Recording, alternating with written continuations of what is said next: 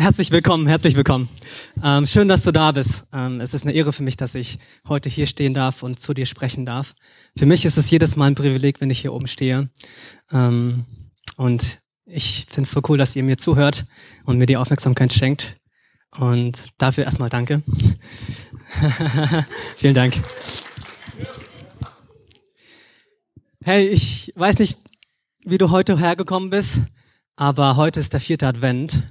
Und wie Jess schon gesagt hatte, heute endet die Adventszeit und etwas Großes kommt auf uns zu.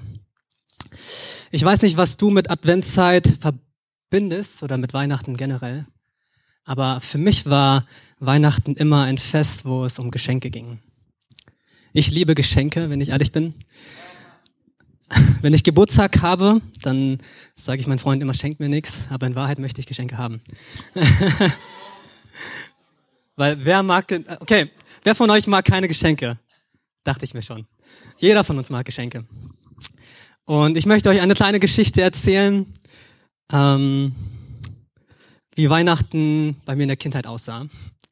Und zwar bin ich in einer vietnamesischen Familie aufgewachsen und bei uns gab es Weihnachten nicht. Und das erste Mal, wo ich wirklich Weihnachten wahrgenommen habe, war in der Schule. Und die im ersten Gottesdienst waren, die kennen die Geschichte schon, aber ich erzähle sie euch trotzdem. Und zwar haben wir in der Grundschule Bilder gemalt. Und zwar, wir sollten malen, was wir uns am meisten zu Weihnachten wünschen. Und ich hätte malen können Weltfrieden, ich hätte malen können ähm, Liebe, sonst was. Aber ich habe mich entschieden für die Lego Schlossburg mit einem Drachen. Das heißt, ich habe eine richtig große Burg gemalt mit vielen verschiedenen bunten Farben. Und das war eine richtig schöne Burg. Ich vermisse sie heute immer noch. Auf jeden Fall ähm, hat uns die Lehrerin dann gesagt, dass wir dieses Bild in den Briefumschlag tun sollen. Gemeinsam haben das dann alle gemacht in der Klasse und mein Geschenk war natürlich das, das, das Beste so. Und auf jeden Fall sind wir dann gemeinsam zu einem Briefkasten gelaufen, der direkt an der Straße war, wo die Schule, wo der Schulbus hält. Und da haben wir die Briefe hineingetan. Und ich habe, ich wusste, ich, ich weiß noch genau dieser Moment, als ich diesen Brief losgelassen habe. Ich, als hätte ich noch mal vorher kurz gebetet und zu, zu dem Weihnachtsmann gesagt, hey, bitte, bitte, schenk mir dieses Geschenk so. Und der Weihnachtsmann schenkt ja nur artigen Kindern was. Das habe ich das stimmt eigentlich gar nicht, aber das habe ich irgendwo aufgenommen. Das war wahrscheinlich, keine Ahnung. Egal. Ähm, auf jeden Fall kam dann der 24. Dezember, Weihnachten kam dann. Und was unter meinem Tannenbaum lag, war kein Geschenk. Keine Burg war da. Auch nicht am 25. Und auch nicht am 26. Und das war der Moment, wo ich alle meine Hoffnung, alle mein, all mein Glauben an den Weihnachtsmann verloren habe. Okay, das ist, das ist Weihnachten für mich in der Kindheit gewesen. und vielleicht kennst du auch Weihnachten ähm, und du verbindest etwas mit Weihnachten, aber ich glaube, viele von uns ähm, verbinden eigentlich was Schönes mit Weihnachten, oder? Ähm, Weihnachten riecht einfach gut. Der Geruch von Zimt, der Geruch von gebrannten Mandeln ist einfach wunderbar, oder? Weihnachten ähm, riecht nicht nur gut, Weihnachten schmeckt auch gut. Ich liebe Stollen mit äh, Rosinen und Marzipan, Marzipanfüllung. Das habe ich früher echt gehasst so. Aber ich entwickle irgendwie für, für das, was ich nicht mag, meistens dann eine Liebe. Zum Beispiel Oliven mo mochte ich auch nicht. Jetzt mag ich Oliven. Vielleicht kennt ihr das, dass ihr als Kind Sachen nicht mochtet und heute irgendwie ohne die nicht mehr könnt. So. Ja, genau. Auf jeden Fall, Weihnachten schmeckt gut. Weihnachten schmeckt nicht nur gut, sondern Weihnachten sieht auch gut aus. Das heißt, wenn du draußen ähm, nachts irgendwie auf dem Weihnachtsmarkt bist oder so, dann wirst du viele bunte Lichter sehen. Du wirst sehen, wie schöne Sterne da sind, schöne Bäume da sind, schöne Menschen da sind. Und Weihnachten sieht nicht nur gut aus, sondern fühlt sich auch wirklich gut an. Und ich habe mal gegoogelt, ähm, was Weihnachten eigentlich wirklich bedeutet. Denn wenn du bei Google eingibst, Weihnachten ist, Punkt, Punkt, Punkt, wirst du herausfinden, dass ein Vorschlag, ähm, der Google dir macht, ist, dass Weihnachten das Fest der Liebe ist. Weihnachten ist das Fest der Liebe. Kann es sein, dass, ähm, ich weiß nicht, ich glaube, Weihnachten ist und die Weihnachtszeit ist etwas, was in unserer Gesellschaft tief ähm, in uns etwas weckt, nämlich das Verlangen nach Liebe, das Verlangen nach ähm, Bedeutung. Und ich glaube, deswegen feiern wir Weihnachten jedes Jahr, weil wir uns daran erinnern müssen, dass wir geliebt werden möchten, dass wir mit unserer Familie eigentlich zusammen sein wollen, dass wir eigentlich Frieden haben wollen, Versöhnung haben wollen. Und ich glaube, wir geben uns aber mit Weihnachten manchmal zu früh zufrieden. Ich glaube, dass wir eigentlich mehr von Weihnachten erwarten können. Und wenn wir von Weihnachten reden und von Liebe reden, vom Fest der Liebe, dann glaube ich, dass es keinen Weg um Gott herum führt. Weil Weihnachten basiert eigentlich auf Gott. Aber ich glaube, das haben wir manchmal vergessen in unserem Alltag. Weil Liebe ist was Schönes, aber was sehr Schönes und was Gutes auch. Aber ich glaube, ich möchte mit euch diese Frage heute einfach tiefer betrachten, warum es eigentlich das Fest der Liebe heißt. Und ich habe euch einen Bibelvers mitgebracht und einen ganzen Bibeltext, um ehrlich zu sein. Und zwar in Johannes 1, Vers 1 bis 14. Und ich möchte das euch einfach vorlesen und ihr könnt mir gerne zuhören. Im Anfang war das Wort und das Wort war bei Gott und das Wort war Gott. Dieses war im Anfang bei Gott. Alles wurde durch dasselbe und ohne dasselbe wurde auch nicht eines, das geworden ist. In ihm war das Leben und das Leben war das Licht der Menschen. Und das Licht scheint in der Finsternis und die Finsternis hat es nicht erfasst. Da war ein Mensch von Gott gesandt, sein Name Johannes. Dieser kam zum Zeugnis, das er zeugte von dem Licht, damit alle durch ihn glaubten. Er war nicht das Licht, sondern er kam, das er zeugte von dem Licht. Das, das war das wahrhaftige Licht, das in die Welt kommend jeden Menschen erleuchtet. Er war in der Welt und die Welt wurde durch ihn und die Welt erkannte ihn nicht. Er kam in das Seine und die Seinen nahmen ihn nicht an. So viele ihn aber aufnahmen, denen gab er das Recht, Kinder Gottes zu werden. Denen, die an seinen Namen glauben. Die nicht aus Geblüt, auch nicht aus dem Willen des Fleisches, auch nicht aus dem Willen des Mannes, sondern aus Gott geboren sind. Und das Wort wurde Fleisch und wohnte unter uns. Und wir haben seine Herrlichkeit angeschaut eine Herrlichkeit, eine Herrlichkeit als eines einzigen vom Vater, voller Gnade und Wahrheit. Das ist Gottes Wort. Wenn du in der Kirche aufgewachsen bist, dann kennst du wahrscheinlich äh, diese Bibelstelle. Es ist der Prolog von Johannes, ähm, des Johannes Evangeliums. Und er beschreibt im ersten Kapitel im Prinzip, worum eigentlich das ganze Evangelium geht. Evangelium bedeutet gute Nachricht, wörtlich übersetzt. Und ähm, wenn du das Evangelium liest oder ist eines der Bücher in der Bibel, dann ist es eigentlich wie eine Art Biografie von, von Gott, von Jesus, um genau zu sein.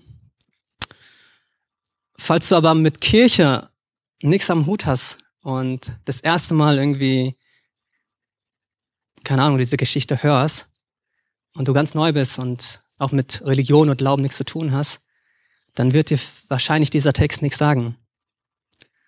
Ich meine, du könntest zu mir sagen, hey Son, du hast gerade so viele Worte über Worte gesprochen, aber ich verstehe kein einziges Wort. Und ich gebe dir da vollkommen recht, dass es nicht immer einfach ist, die Bibel zu verstehen. Aber ich glaube, wo wir uns einig sind, ist der Punkt, dass, dass Worte wichtig sind, oder? Worte sind wichtig, um eine Botschaft zu kommunizieren zu, mitzuteilen. Und genau darauf will Johannes in diesem Brief eigentlich eingehen, dass er ähm, die Bedeutung von, von Worten nochmal hervorheben möchte. Worte, die wir sprechen, sind, sind ein Teil von uns. Dinge, die wir aus unserem Mund heraussprechen, verlassen zwar akustisch gesehen vielleicht unseren Mund, aber sie bleiben trotzdem irgendwo Teil von uns. Worte können in uns selber was auslösen oder unsere Worte können auch etwas in anderen auslösen. Wenn ich zum Beispiel rufen würde Feuer, dann würdet ihr euch vielleicht umdrehen und schauen, ob es irgendwo brennt oder so. Wenn mein Chef zu mir sagen würde, hey, du bist gefeuert, dann würde ich meinen Job verlieren. Wenn ein Junge zu einem Mädchen sagen würde, ich liebe dich, dann heißt es vielleicht, dass der Junge bald eine Freundin hat. Oder vielleicht auch nicht. Aber wie du merkst, Worte lösen in uns etwas aus. Und Worte können in anderen etwas nachhallen. Wenn ich zu dir sage, ich liebe dich, dann wird es dich vielleicht für Tage, vielleicht sogar für Monate oder vielleicht auch gar keine Sekunde ähm, bewegen. Aber ich glaube, jeder kennt es von uns. Dass wenn du zum Beispiel jemandem Versprechen gibst oder so, und wenn du dein Versprechen nicht hältst, dann wird diese Person dich irgendwann konfrontieren und sagen, hey, aber du hast doch gesagt, aber du hast doch mir versprochen. Und deswegen unsere Worte können irgendwo zurückgeführt werden zu uns. Denk an Martin Luther King. Er hat gesagt, I have a dream. Allein wenn du diese drei Wörter hörst, dann weißt du schon genau, oh, es gibt diese bekannte Rede von ihm. Das heißt, Worte können nachhallen. Und das ist das, was Johannes aufgreift. Er, er greift im Prinzip auf die Schöpfungsgeschichte zurück auf. Denn wenn du die Bibel aufschlägst auf der ersten Seite, dann wirst du lesen, wie Gott die Welt geschaffen hat. Gott hat die Welt geschaffen durch sein Wort.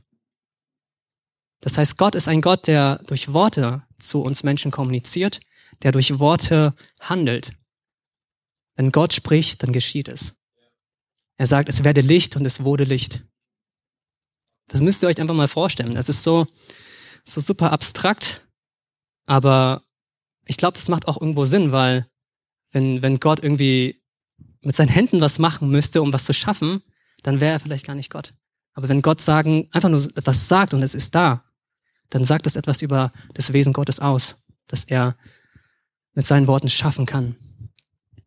Und der Höhepunkt von, von der Schöpfungsgeschichte ist, dass Gott den Menschen macht. Ich meine, das ist eine tiefe Wahrheit, sage ich dir. Wenn du das Grundgesetz, Grundgesetz kennst, dann steht im ersten Artikel, die Würde des Menschen ist unantastbar. Und ganz ehrlich, dieser Gedanke kommt von der Bibel, sage ich dir. Weil, weil wir im Ebenbilde Gottes geschaffen sind, weil du ein Abbild von Gott bist. Deswegen bist du würdevoll. Deswegen hast du es, bist du würdig zu leben. Deswegen darfst du auf dieser Welt sein. Deswegen darf dich eigentlich niemand töten oder dir wehtun. Und Johannes greift auf diese Geschichte zurück. Und er, er bleibt nicht nur bei dieser Geschichte. Was er sagt ist, hey, Gott spricht zu uns durch sein Wort, aber es kommt noch was viel Größeres auf, auf uns zu. Nämlich, dass Gott, dass das Wort Fleisch wurde. Und vielleicht kannst du auch damit nichts anfangen, aber übersetzt heißt es eigentlich, Gott wird Mensch. Gott wird Mensch. Und ich möchte mit dir einfach diese Frage heute irgendwie ergründen, was es bedeutet, wenn Gott Mensch wird. Was bedeutet es, wenn ein Gott, der, der groß ist und der alles durch sein Wort schafft im Prinzip, Mensch werden möchte? Also der Höhepunkt von, von dem Johannesprolog ist, dass, dass Gott Mensch wird. Und das ist meine, meine, mein erster Punkt für dich heute. Dass, dass Weihnachten, Weihnachten bedeutet, dass Gott Mensch wurde. Kann es sein, dass, dass Gott Gutes für uns will und dass, dass eigentlich sein größtes Geschenk an uns nicht, nicht etwas ist, was man anfassen kann, sondern ein jemand ist, eine Person? Was bedeutet es, wenn Gott Mensch wird? wenn Gott von einer Theorie, von einem abstrakten Gedanken, von einem Wort, von einer Theorie greifbar wird? Was bedeutet es, wenn Gott nahbarer wird, nicht nur durch sein Reden, sondern dadurch, dass du ihn anfassen kannst, dadurch, dass er aus Fleisch und Blut besteht? Der erste Punkt, den ich dir mitgeben möchte, ist, hey, Gott versteht dich. Also Gott hat nicht nur in der Theorie etwas für uns, oder versucht uns zu verstehen dort oben auf seinem Thron, sondern er kommt auf diese Erde und er wird ein Mensch wie du und ich und er lässt sich anfassbar machen. Wir können ihm begegnen. Und Jesus, Jesus ist Gott in Menschengestalt. Also Jesus wusste es, wie es ist, in einer Familie aufzuwachsen, die nicht perfekt ist. Jesus wusste, wie es ist, hart zu arbeiten, zu schwitzen, zu stinken vielleicht sogar. ja, Jesus musste duschen. Jesus musste warten. Er musste Geduld haben. Und vielleicht hast du auch irgendwie in deinem Leben gerade Punkte, wo du irgendwie das Gefühl hast, ich warte zu lange auf eine Sache. Ich bekomme keine Antwort auf die Bewerbung, die ich abgeschickt habe oder ich weiß nicht, was für eine Note ich bekommen werde. Jesus musste genauso warten. Jesus musste warten, um herauszufinden, oder nicht um herauszufinden, sondern er musste warten, bis er seine Berufung starten konnte. Jesus wusste es, was es bedeutet, Spaß zu haben. Jesus wusste, wie es ist, zu lachen.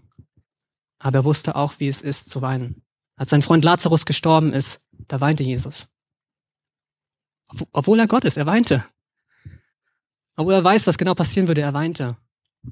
Jesus wusste genau, was es heißt, selbst zu leiden. Er wusste auch, was es heißt, Angst zu haben und verstoßen zu werden. In Vers 10 und 11 lese ich euch nochmal vor.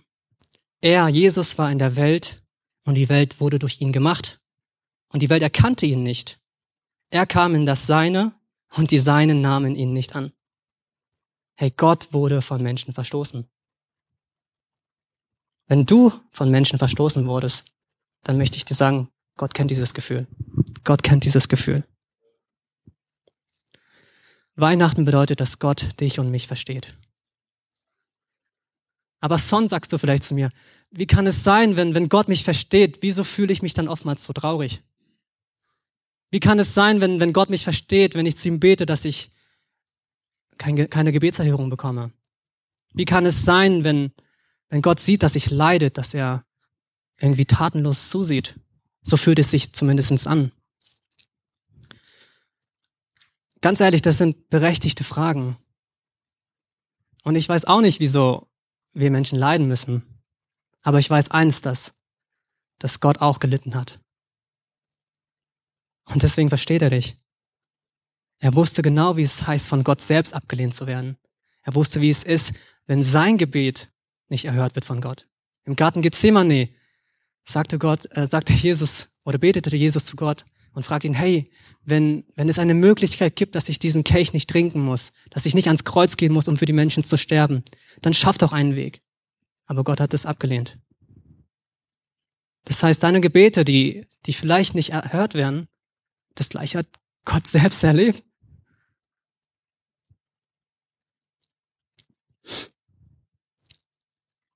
Kann es sein, dass Weihnachten nicht immer nur das Fest der Freude, der Liebe, des Schönen ist, sondern auch manchmal das Fest der Einsamkeit? Kann es sein, dass, dass wir manchmal zu Weihnachten trauriger sind als im, im ganzen restlichen Jahr? Wusstest du, dass heute der, der kürzeste Tag des Jahres ist? Wintersonnenwende haben wir. Das bedeutet, die Sonne ging heute erst irgendwann halb neun auf oder so und die wird schon circa um 16 Uhr untergehen. Und es ist die dunkelste, dunkelste Jahreszeit. Und ausgerechnet Weihnachten liegt in dieser Jahreszeit drin.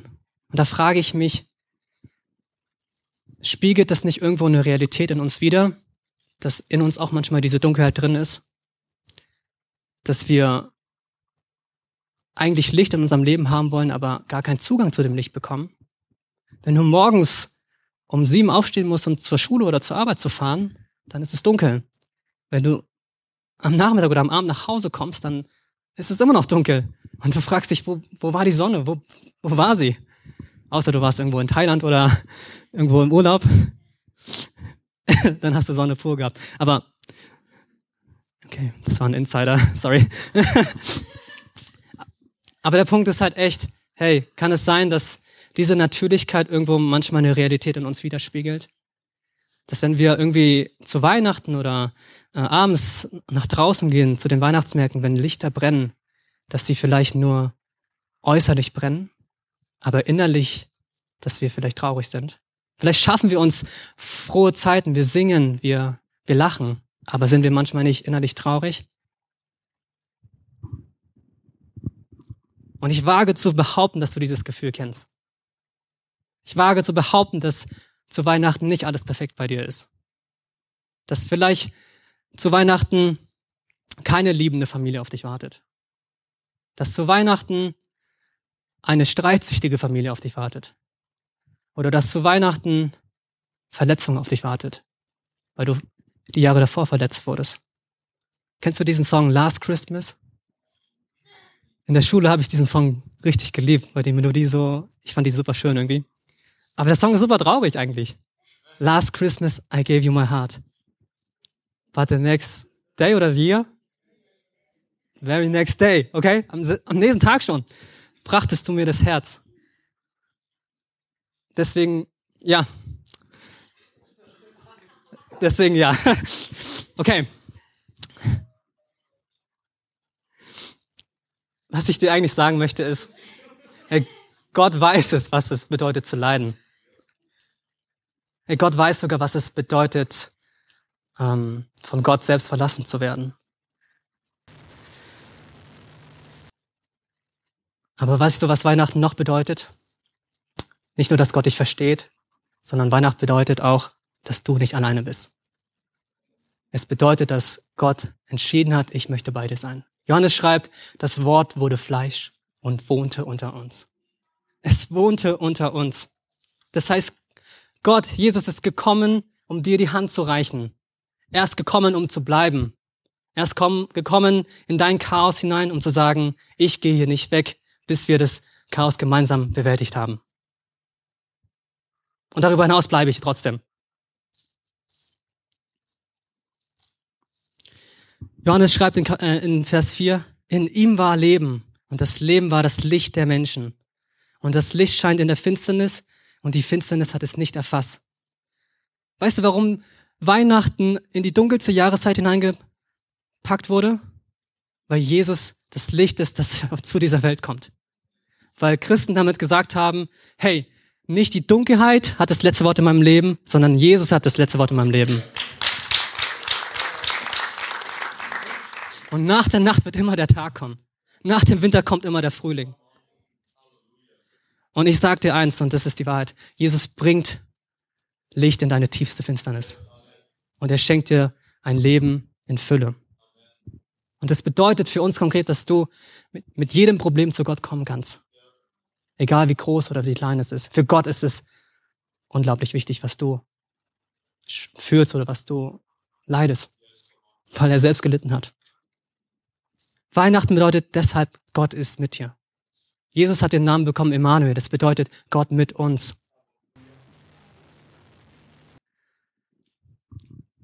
Das Neue Testament wurde im Griechischen verfasst und das Wort wohnen, das Wort, dass Gott unter uns wohnt, bedeutet wörtlich übersetzt eigentlich, dass Gott in einem Zelt wohnt. Und es ist, vielleicht kannst du damit nichts anfangen, aber es greift eigentlich auf die Bibel zurück, auf das Alte Testament zurück, wo es eine ähnliche Geschichte schon mal gab, dass Gott in einer Stiftshütte, in einem Zelt gelebt hatte. Wo er entschieden hatte, hey, ich möchte bei, bei meinem Volk, bei den Menschen zusammen sein. Und das Ding war aber bei der Stiftshütte, dass ein perfekter Gott mit unperfekten Menschen zusammenleben wollte. Und deswegen brauchte es irgendwie Regelungen. Weil als Mose auf dem Berg war und zu Gott gesagt hatte, hey, ich möchte deine Herrlichkeit sehen, Gott, zeig sie mir. Da sagte Gott zu ihm, hey, du kannst sie nicht sehen, wenn du siehst, dann stirbst du, weil du eigentlich ein schlechter Mensch bist und weil ich perfekt bin. Klingt erstmal richtig hart, aber das macht eigentlich irgendwo Sinn. Aber Gott sagt trotzdem, hey, ich möchte bei euch sein. Und deswegen baut diese Stiftshütte, dass ich reinkommen kann und ihr müsst das und das und das und das erledigen, weil ich trotzdem bei euch sein möchte. Aber was Johannes hier macht, ist, ist krass. Johannes greift diese Geschichte auf, greift dieses Wort aus, sage ich dir, und er sagt, Das Wort wurde Fleisch und wohnte unter uns und wir haben seine Herrlichkeit angeschaut. Danke. Eine Herrlichkeit voller Gnade und Wahrheit. Okay, das bedeutet, während die Stiftshütte dir gezeigt hat, hey, Gott ist perfekt, wir sind nicht perfekt, er will trotzdem mit uns leben, deswegen müssen wir das und das tun. Aber was Johannes sagt ist, wenn Gott Mensch wird, heißt es für uns, dass ein perfekter Gott unperfekt wird, um sich selbst hinzugeben für uns. Das heißt, im Alten Testament musstest du Opfergaben darbringen und im Neuen Testament war, war Jesus die Opfergabe. Er hat sich geopfert, dass wir zum Vater kommen können. Und das ist mein dritter Punkt für dich heute, dass, dass Weihnachten bedeutet, dass, dass Liebe einen neuen Namen bekommt. Hey, Weihnachten bedeutet, dass Gott dich liebt. Und er liebt dich so weit, dass seine Liebe nicht nur bei Worten bleibt, sondern dass seine Worte zu Taten werden und dass seine Taten eine Person ist. Und diese Person heißt Jesus.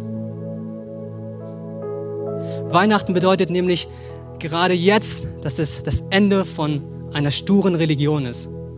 Es bedeutet, dass dein Glaube, dass unser Glaube nicht auf unseren Taten basiert. Ich glaube, Religion wird dir immer sagen, hey, das und das und das musst du tun, um ein guter Mensch zu sein. Das und das musst du tun, um Gott zu gefallen. Das und das musst du aufgeben, damit du zu Gott kommen kannst. Und in, in uns ist doch dieses Bild drin, dass Gott eigentlich ein böser Gott ist oder dass wir schlechte Menschen sind. Aber weißt du, was Gott tut? Gott wird Mensch und sagt, hey, du bist mir nicht zu schade.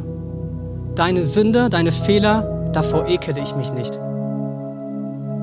Er geht sogar einen Schritt weiter und sagt, deine Schuld, deine Fehler, die nehme ich auf mich. Und ich werde zu deiner Schuld und du bekommst meine Gerechtigkeit, meine Heiligkeit.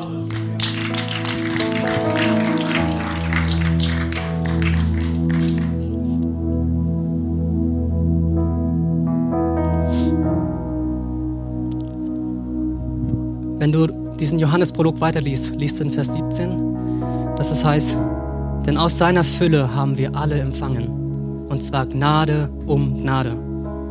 Denn das Gesetz wurde durch Mose gegeben, aber die Gnade und die Wahrheit ist durch Jesus Christus geworden. Und das Evangelium lässt sich vielleicht genau in diesen zwei Worten zusammenfassen. Gnade und Wahrheit. Wahrheit ist oder wahr ist, ich bin kein guter Mensch. Ich weiß, dass ich in mir selbst sündiger und fehlerhafter bin, als ich jemals hätte glauben können. Aber Gnade ist, dass ich genau weiß, dass ich geliebter bin, als ich jemals hätte hoffen können. Wenn du dir nichts merkst heute, merk dir die beiden Wörter. Gnade und Wahrheit. Das ist das, wie Gott dich sieht. Und ich sage dir, Weihnachten bedeutet, dass Liebe einen neuen Namen bekommt. Und dieser Name ist Jesus. Das Wort bleibt nicht beim Wort, sondern es wird eine Tat, es wird eine Person. Denn so sehr hat Gott die Welt geliebt, dass er seinen einziggeborenen Sohn gab, dass alle, die an ihn glauben, nicht verloren gehen, sondern das ewige Leben bekommen. Vielleicht fühlst du dich heute leer, heute Morgen oder heute Mittag. Und ich will dir sagen, Gott hat Leben in Fülle für dich. Ein Leben mit Gott heißt nicht, dass du Dinge nicht mehr tun darfst, sondern es heißt, wirklich zu leben und ich möchte dich in diesem Punkt herausfordern. Wenn du denkst, dass wenn, wenn du zu uns kommst, zu, zur Kirche kommst und dass du irgendwas tun musst oder dass du irgendeine Maske aufsetzen musst, dann hast du es nicht verstanden. Das klingt vielleicht ein bisschen hart, aber Gott will nicht dein, dein Handeln sehen. Er will dein Herz. Wenn du dich heute Morgen einsam fühlst, dann möchte ich dir sagen, du bist nicht alleine. Gott kennt deinen Schmerz und er ist bereit, mit dir gemeinsam durch diesen Schmerz zu gehen. Und wenn du dich heute zerbrochen fühlst, dann will ich dir sagen, dass, dass Gott entschieden hat, in dir zu leben, damit sein Licht in dir leuchtet und dass durch deine Risse sein Licht durchstrahlt. Und dass, wenn Menschen dich ansehen, wenn, wenn du angeschaut wirst, dass nicht mehr deine Fehler im Vordergrund sein werden, sondern Gott in deinem Leben. Das heißt, deine Fehler definieren dich nicht mehr, sondern das, was Gott über dich sagt. Und ganz ehrlich, egal was du getan hast und egal was du tun wirst in Zukunft, nichts kann dich von der Liebe Gottes trennen. Das ist meine Botschaft für dich heute. Jesus hat dich lieb. Gott hat dich lieb. Das ist der Grund, warum wir Weihnachten feiern. Weihnachten feiern wir, weil Gott Mensch wurde. Weihnachten heißt das Fest der Liebe, weil Jesus Liebe in Person ist.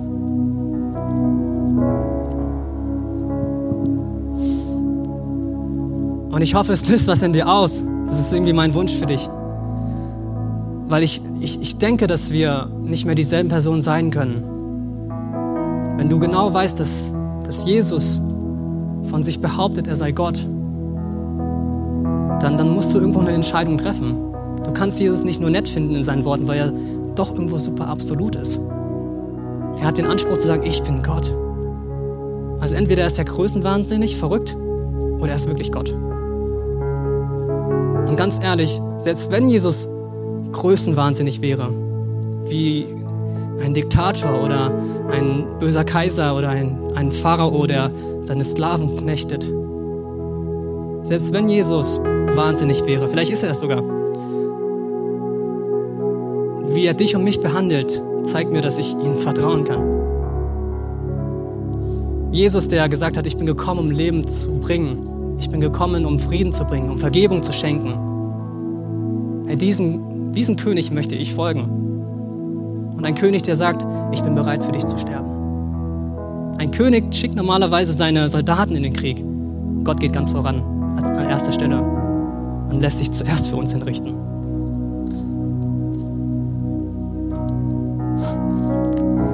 Und egal, was du davon hältst, Jesus hat mehr mit deinem Leben zu tun, als du denkst, sage ich dir.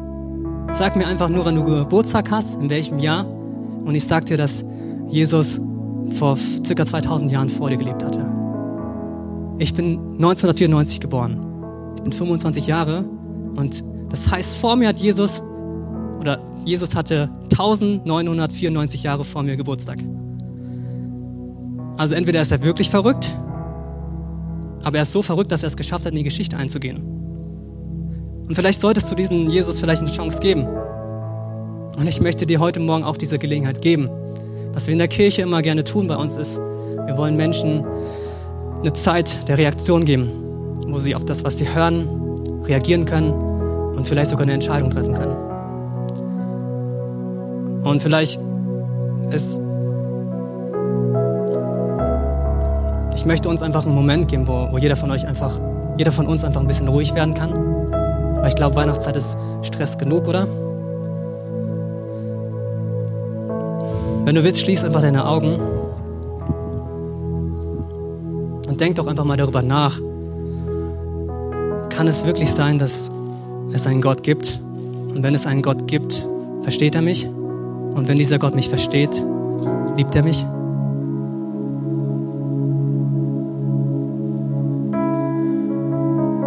Und wenn du das glauben kannst, und wenn du vielleicht sogar selber eine Antwort geben möchtest, weil es liegt an, an uns jetzt zu sagen, hey, ich möchte diese Liebe annehmen, dann möchte ich dir jetzt sagen, hey, nutz diesen Moment. Und ich möchte mit dir beten. Wenn du mir kurz deine Hand hochhebst, es ist egal, was dein Nachbar denkt, sage ich dir. Es ist jetzt ein Moment zwischen, zwischen mir und dir und Gott, sage ich mal so. Wenn du willst, wenn du diesen Gott, Gott kennenlernen möchtest, will ich dich herausfordern, heb deine Hand, dass ich dich sehen kann. Danke. Danke, ich sehe ich seh dich.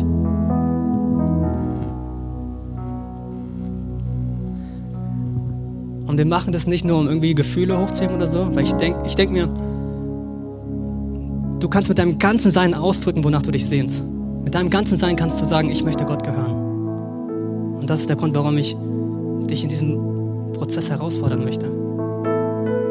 Und ich möchte dich noch, ein, noch einen Schritt weiter herausfordern und dass wir einfach gemeinsam beten. Dass du selber einfach deine Stimme öffnest und zu Gott sprichst. Und vielleicht weißt du nicht, wie man zu Gott betet, aber vielleicht können wir zusammen zu Gott beten und du kannst mein Gebet, was ich zu Gott spreche, zu, de zu deinem Gebet machen. Und die ganze Kirche wird mitbeten, das heißt, niemand wird dich hören. Aber nutz diesen Moment und sprich einfach deine Worte, das, was du fühlst, was in deinem Herzen los ist, sprich sie zu Gott aus. Und du darfst gerne mit mir beten. Lieber Gott, wenn Weihnachten wirklich heißt, dass du Mensch wurdest, und wenn du mich wirklich liebst, dann möchte ich dir vertrauen. Ich möchte dich kennenlernen.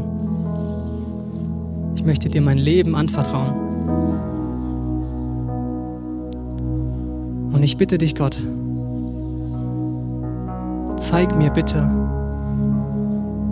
dass du ein Teil meines Lebens sein möchtest. Ich möchte dein Kind werden, Gott. Ich möchte dir ganz und ganz gehören. In Jesu Namen, Amen.